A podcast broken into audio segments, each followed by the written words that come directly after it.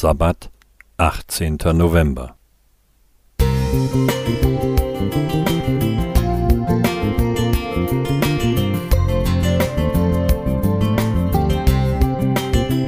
Ein kleiner Lichtblick für den Tag.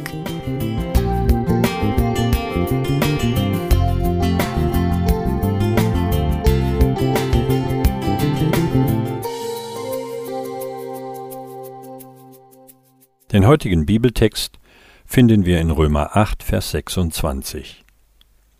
Desgleichen hilft auch der Geist unserer Schwachheit auf, denn wir wissen nicht, was wir beten sollen. Die damals vierjährige Enkelin war nicht gerade das, was man ein stilles und ehrfürchtiges Kind nennen würde. Sie war vielmehr quicklebendig, ungemein aufgeweckt und beobachtete ihre Umgebung genau.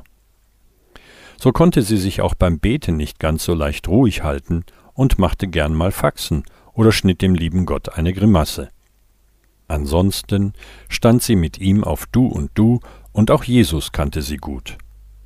Den haben seine Brüder in die Grube geschmissen, erzählte sie mir fröhlich. Beim Abendgebet fragte sie ihre Mutter eines Tages, warum sie überhaupt beten solle. Denn der liebe Gott da oben würde ja sowieso nicht hören. Die Mutter erklärte ihr daraufhin, dass Gott sie immer und überall hören könne, sogar wenn sie ganz leise oder nur in Gedanken betet. Nach kurzem Überlegen sagte die Vierjährige daraufhin, Und warum sagt Gott dann nicht mal Danke für die Info? Ja, warum eigentlich nicht?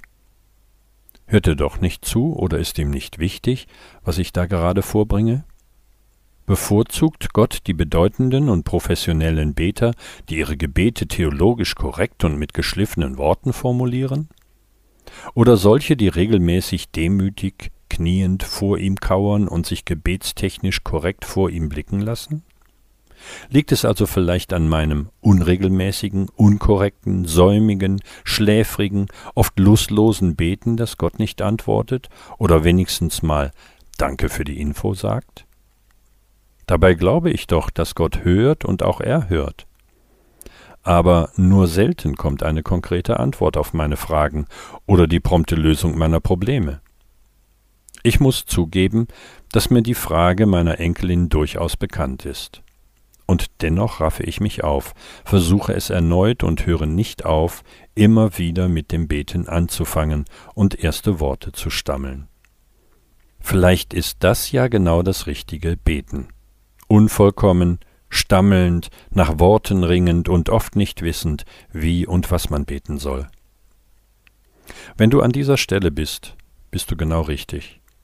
Der Heilige Geist muss unsere Gebete ohnehin in Gottes Sprache übersetzen und sorgt dafür, dass alles Gesagte und Ungesagte wahrhaftig ankommt. Darum hör nicht auf, immer wieder mit dem Beten anzufangen.